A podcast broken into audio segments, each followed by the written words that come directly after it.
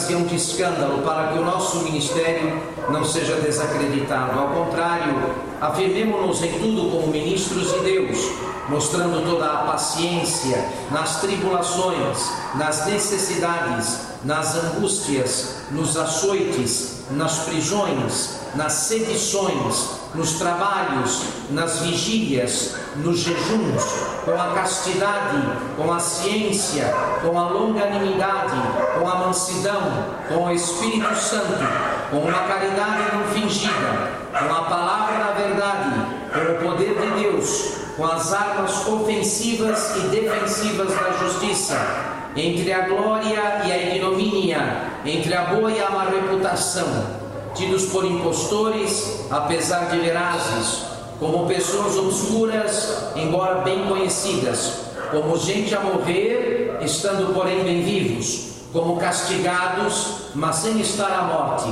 como tristes, mas sempre alegres, como pobres, mas enriquecendo a muitos, como não tendo nada, mas possuindo tudo.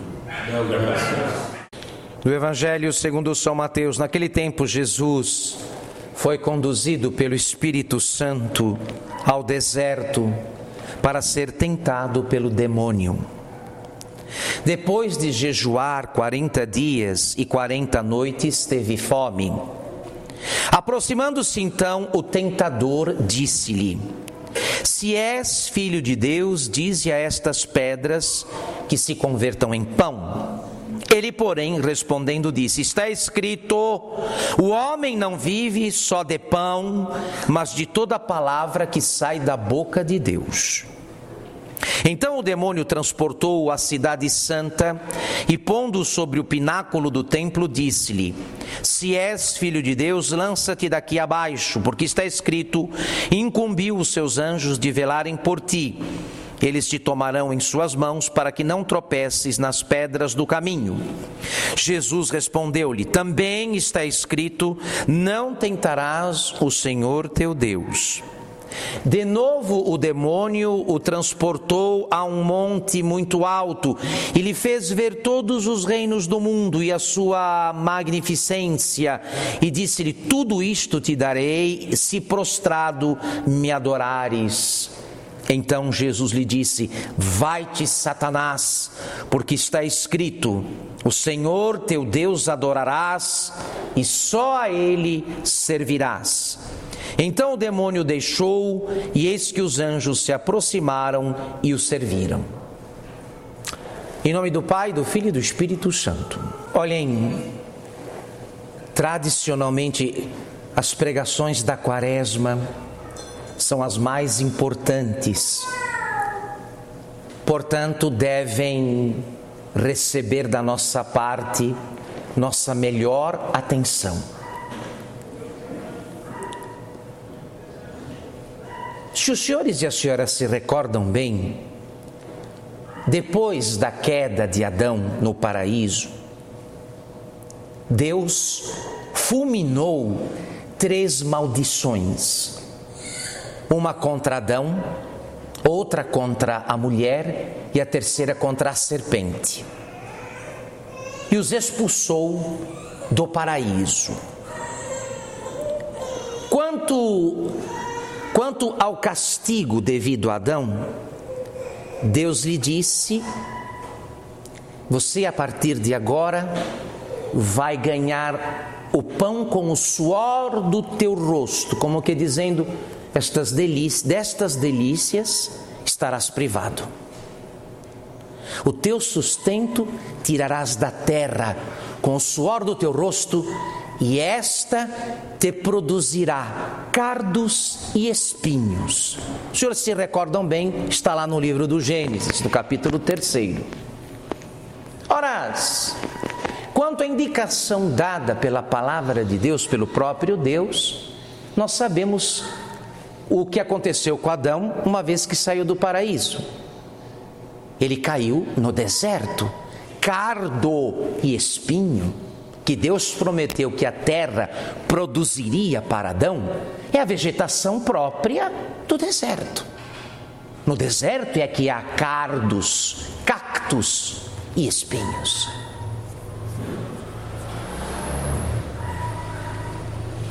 Nosso Senhor Jesus Cristo começa onde Adão terminou.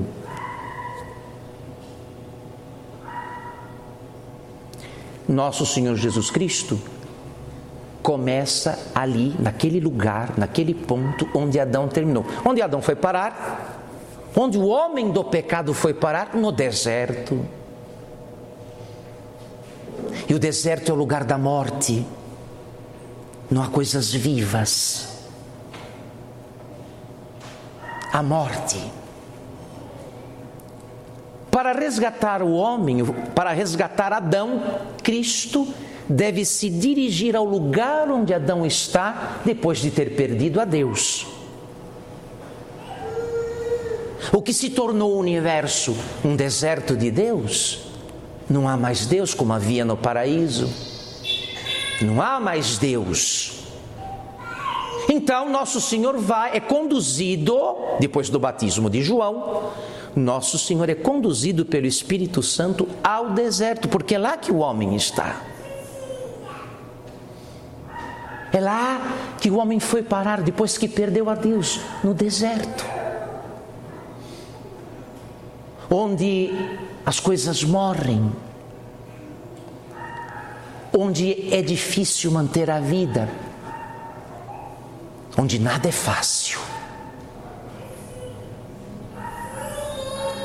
Esta consideração é fundamental, senhores, para entendermos as razões pelas quais nosso, a nossa quaresma é praticamente inaugurada pela visita que nosso Senhor faz ao deserto.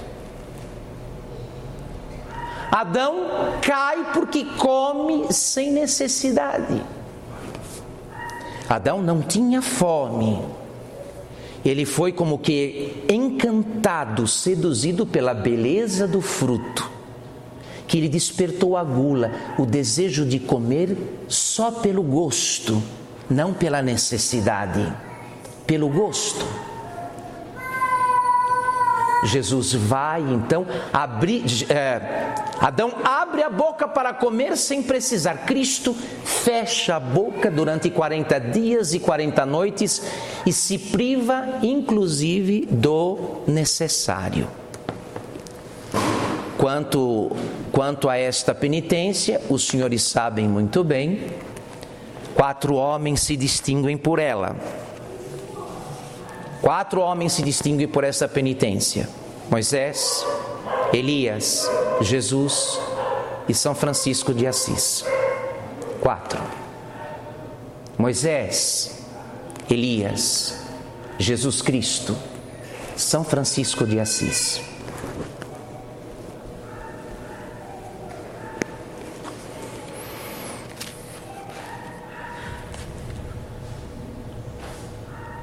O que faz Jesus? Jesus entra no reino do demônio.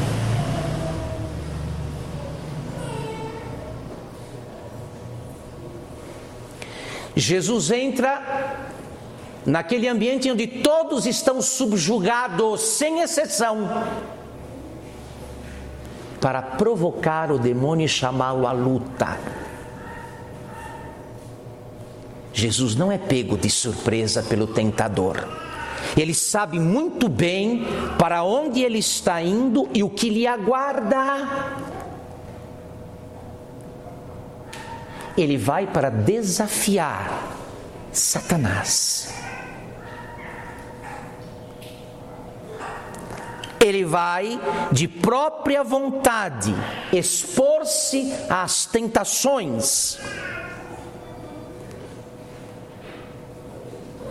Ele desafia o demônio para o combate. E o demônio aceita. O põe à prova. Eu não vou repetir o evangelho, os senhores ouviram muito bem. Ele tem a expressa intenção de provocar o demônio, vai dizer Santo Ambrósio. Se o demônio, e aqui isto é do nosso particular e máximo interesse, se o demônio não tivesse lutado, Cristo não o teria vencido no meu lugar.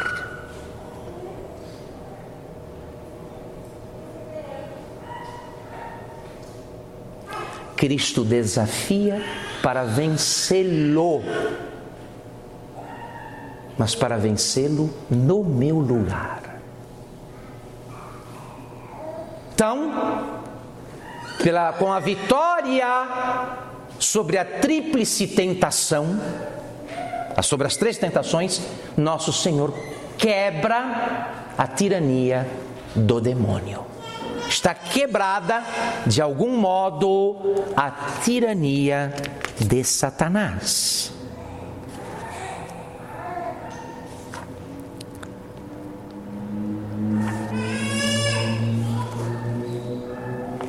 Lá está no deserto Adão exilado, Adão prisioneiro.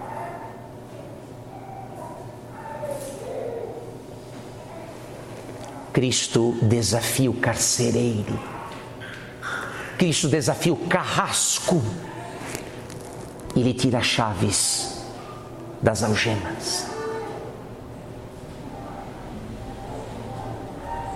E quebra a autoridade.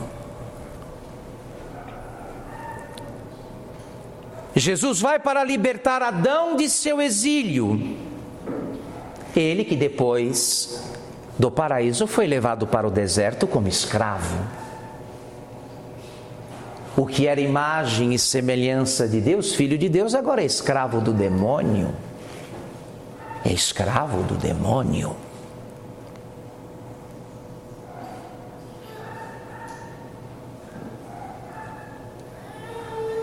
Feitas estas considerações, vamos agora tratar do nosso caso específico e como é que nós entramos nesta cena toda. Em primeiro lugar, deixe-me fazer aqui um esclarecimento. Creio que ficou claro para todos os senhores e as senhoras o motivo pelo qual Jesus inaugura o seu ministério, a sua vida pública desafiando o demônio. Às tentações, não tenham ilusões contra elas. Nós chamamos de modo errado de tentação o que nem é tentação. Não é tentação. A tentação, esta, esta investida que o espírito do mal faz sobre as almas, querendo como que lograr, fazer um logro, enganá-las, pedindo a elas que troquem aquilo que almejam por outra coisa. Isso só acontece com as almas que começam a olhar para a direção certa. Quem é tentado? Só quem efetivamente se orienta e se movimenta na direção do bem, da virtude, portanto, do céu, da vida eterna. Satanás não pode, não pode admitir que a herança que foi dele, dele, seja dos homens. Por que, que o diabo nos tenta? Por, por inveja. Como que dizendo, eu perdi, eu nunca mais vou ter essa felicidade ela não será mais minha, mas também não será de mais ninguém.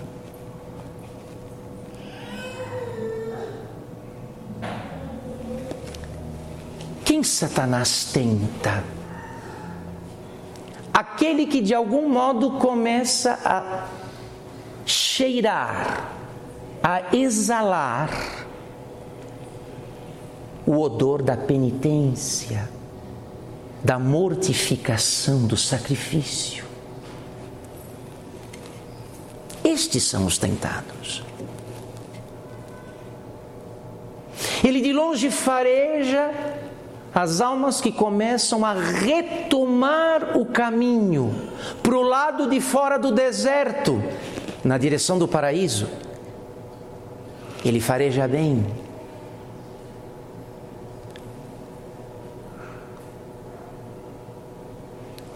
E quando chega às narinas imundas dele, o odor da penitência, do sacrifício, da renúncia, da disciplina de uma alma, ele investe contra ela. Portanto, estritamente falando, só há tentação onde há um movimento efetivo na direção do verdadeiro bem.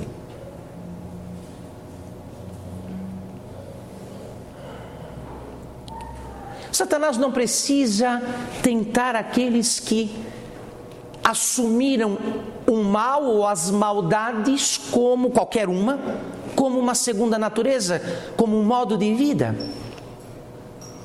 Aqueles que, parafraseando Santa Teresa de Jesus, não apenas gostam de ser tentados, não apenas gostam de ser tentados, mas correm atrás das tentações, não, não são procurados pelas tentações, eles é que as procuram.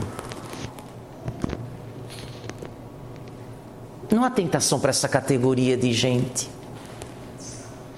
Os que fizeram as pazes com os males, com, os, com as paixões, com os maus hábitos, aqueles que têm como uma, eh, uma segunda natureza, como uma espécie de sobrenome, algum mal Fulano chama Pedro, o sobrenome dele, glutão.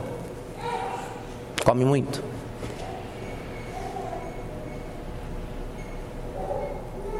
Ele tem um nome e um sobrenome.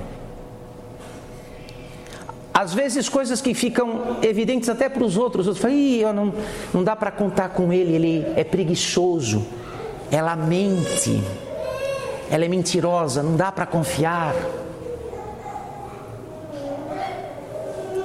Esses não são tentados porque já estão subjugados. Os grilhões do espírito do mal ainda permanecem no pescoço dessa gente. De modo que o primeiro domingo da quaresma, a primeira cena quaresmal são as tentações de Jesus. Este anúncio nos é proposto e nos é feito porque se supõe que todos nós vamos começar a nos mexer de algum modo, apoiados no jejum, na abstinência, na mortificação, nos sacrifícios, no silêncio, na oração, vamos começar a nos mexer na direção certa. Então o demônio vai farejar o espírito do mal vai te farejar e vai investir contra você. E você, os senhores sabem, nós da nós somos uma, uma, uma geração de cristãos que está na outra margem do rio da história, diferente daquela, da, da, daquelas gerações de cristãos dos três primeiros séculos.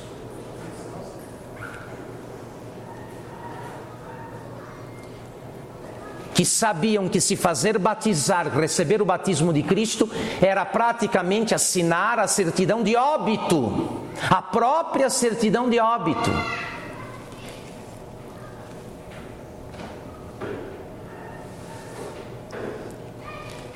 Nós, infelizmente, preparados, programados para viver numa boa, desde o berço, por nossos pais desde o berço, programados para a vida boa. Nos assustamos com estas coisas.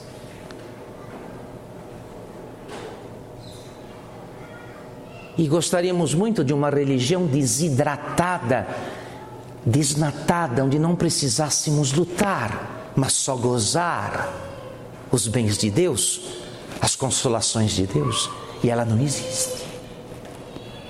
Ela não existe. Talvez alguma seita miserável possa oferecer essa fraude aí, em troca de bons dízimos. Mas a religião de Cristo, a religião verdadeira, infelizmente não tem como oferecer esse tipo de coisa para os homens no deserto.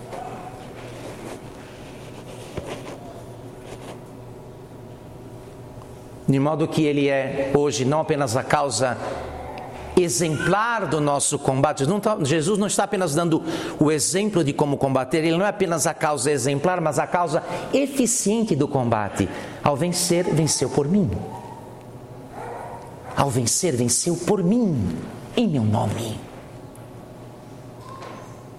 Mas pode acontecer conosco.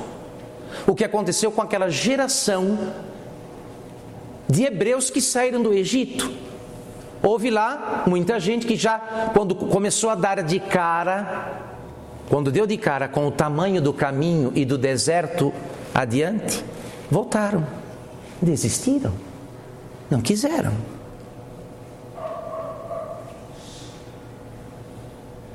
Começaram a Páscoa sem terminar a Páscoa, ficaram com medo.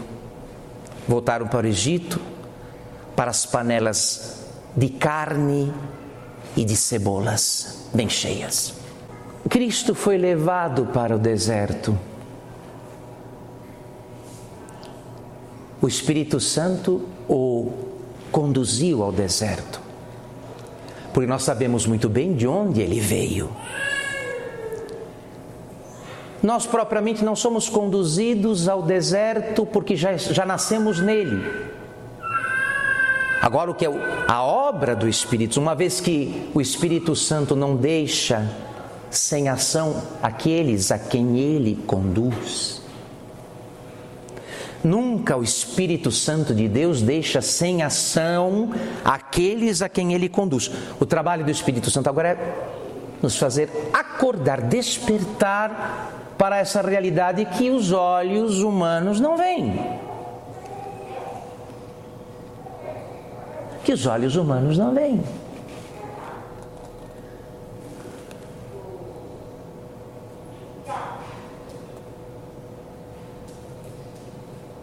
É preciso acordar.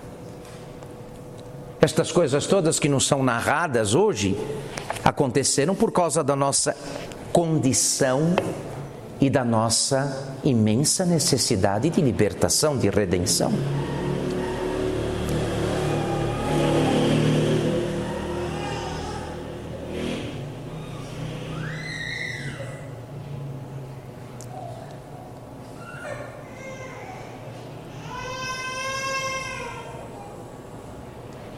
Nós agora somos chamados a tomar uma espécie de posição. Interessante que as, os locais onde haviam combates sangrentos, naquele, no, tempo de, no, tempo no, no tempo do Império Romano, o Coliseu, outros circos, a areia, o piso onde os gladiadores lutavam era de areia areia. Porque havia sangue. Então a areia bebia o sangue. Os combates eram de morte, contra homens ou contra feras. O Coliseu era assim, vocês podem ver nas ruínas, dá para vocês verem aqueles grandes tanques, ainda existem nas ruínas do Coliseu em Roma, os grandes tanques onde ficavam aqueles metros cúbicos, toneladas de metros cúbicos de areia, em cima dos quais, aquela areia toda nivelada, em cima da qual os combatentes, os gladiadores lutavam até a morte. Arena é areia em latim. Ir para a arena é ir para o combate de sangue. O deserto também tem areia. Então, meu querido irmão, agora olha aqui, ó. Sim, eu acho que ficou claro e não preciso me alongar mais. Nós precisamos ver de que lado vamos estar no combate. O herói, o gladiador, Cristo, está numa posição contra a fera. Contra a fera. Contra o demônio.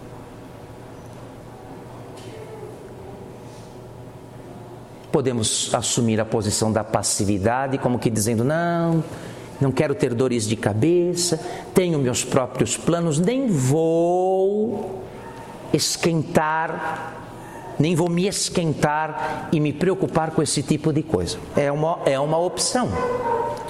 Ou podemos, assumindo a penitência proposta, os sacrifícios, as renúncias para este tempo, ficar do lado, tomar o lado certo, que é o de Cristo. Mas fiquem bem avisados, Jesus disse: quem não está comigo está contra mim.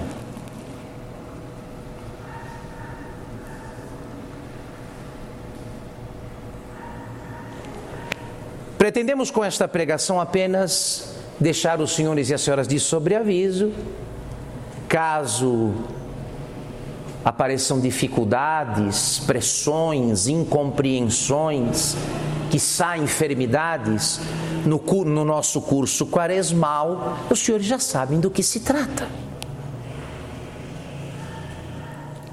Aliás, excelente sinal. É um excelente sinal quando alguém vem dizer que está sendo tentado. Se está sendo tentado é porque está se mexendo é porque está reagindo. E o demônio percebendo, está fazendo, fechando o cerco. Triste daquele que leva a sua pretensa vida cristã na maior placidez, na maior tranquilidade, não precisa lutar nada, não, há, não, é, não é solicitado para nenhum tipo de combate cuidando de sua saúde, de seus interesses médios. Olha, você deixou de combater, se rendeu, se deu de mão beijada ao inimigo.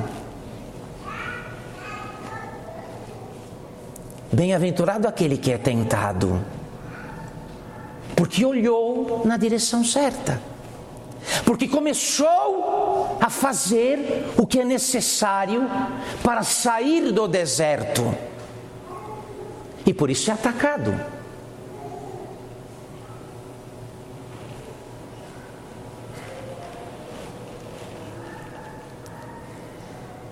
Como é que os comunistas e os nazistas faziam com aqueles que conseguiam escapar de seus malditos campos de concentração e de extermínio. Como faziam comunistas e nazistas? Como faziam? Caçavam os fugitivos como animais. Os fugitivos eram caçados como animais.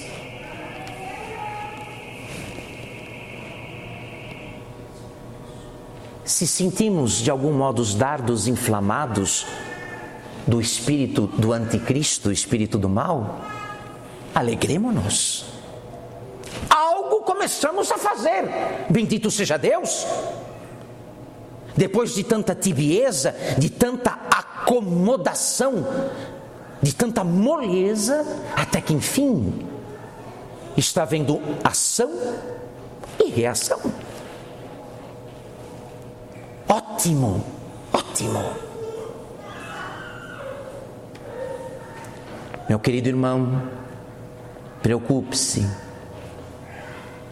Preocupe-se quando você se levantar de manhã, olhar à sua volta e disser para si mesmo: Ah, não tenho nada para temer, está tudo ótimo. não tenho nada a temer, está tudo ótimo, tudo plácido, tudo tranquilo para mim, saindo do jeitinho que eu planejei.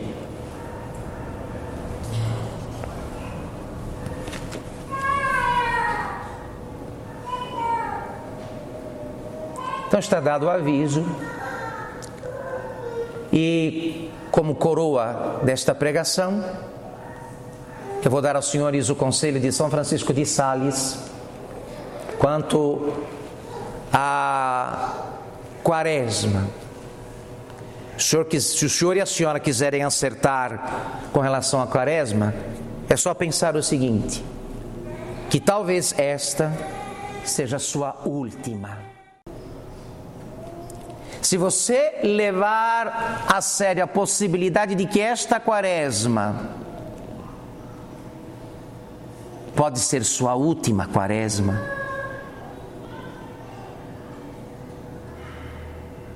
isso está na ordem do dia, sobretudo por causa da pandemia, quem sabe? Você fará muito bem esta quaresma. Padre, como devo fazer para fazer uma, última, uma ótima quaresma? Só isso aqui. Pensa que é a última. Considera que há grandes possibilidades desta quaresma ser a última e que não haverá outra para você se emendar. Para você brandir a espada da fé e do sacrifício e sair do deserto. E sair de lá.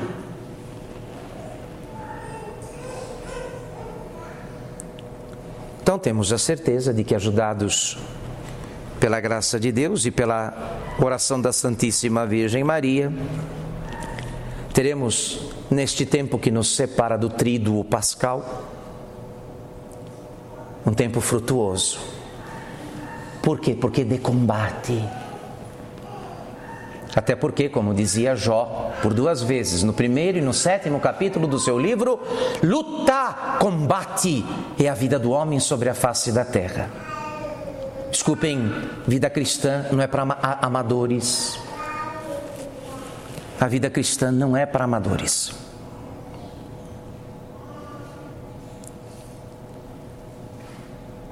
Isto que eu digo está assinado pelo sangue de milhares e milhares e milhares de cristãos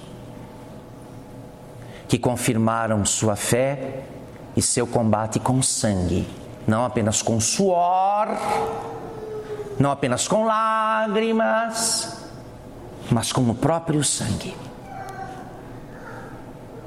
Queira Deus, nosso Senhor, nos fazer despertar Chegou a hora, eis o tempo favorável, eis o dia da salvação, nos anunciava o apóstolo São Paulo na epístola, na primeira leitura desta missa. Agora é o tempo favorável, agora é o dia da salvação, porque ninguém aqui sabe se terá chance para outra quaresma.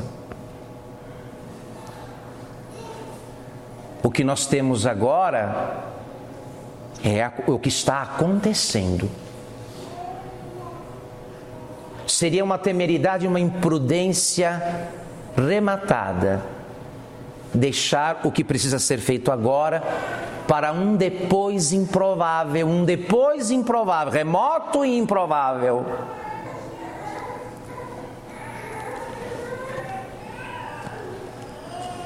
Nosso Senhor foi à nossa frente, está diante de nós, senhores.